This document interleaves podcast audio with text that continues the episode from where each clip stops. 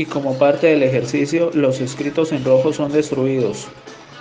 Eso forma parte del proceso de liberación y solo quedan con los escritos en negro, los cuales conservan a lo largo de su vida y sirve de motivación al paciente para que tenga una pronta recuperación y mejore su bienestar psicológico. Puede aplicarse en pacientes con baja autoestima, depresión con niños y jóvenes con bajo rendimiento escolar o víctimas de abuso sexual.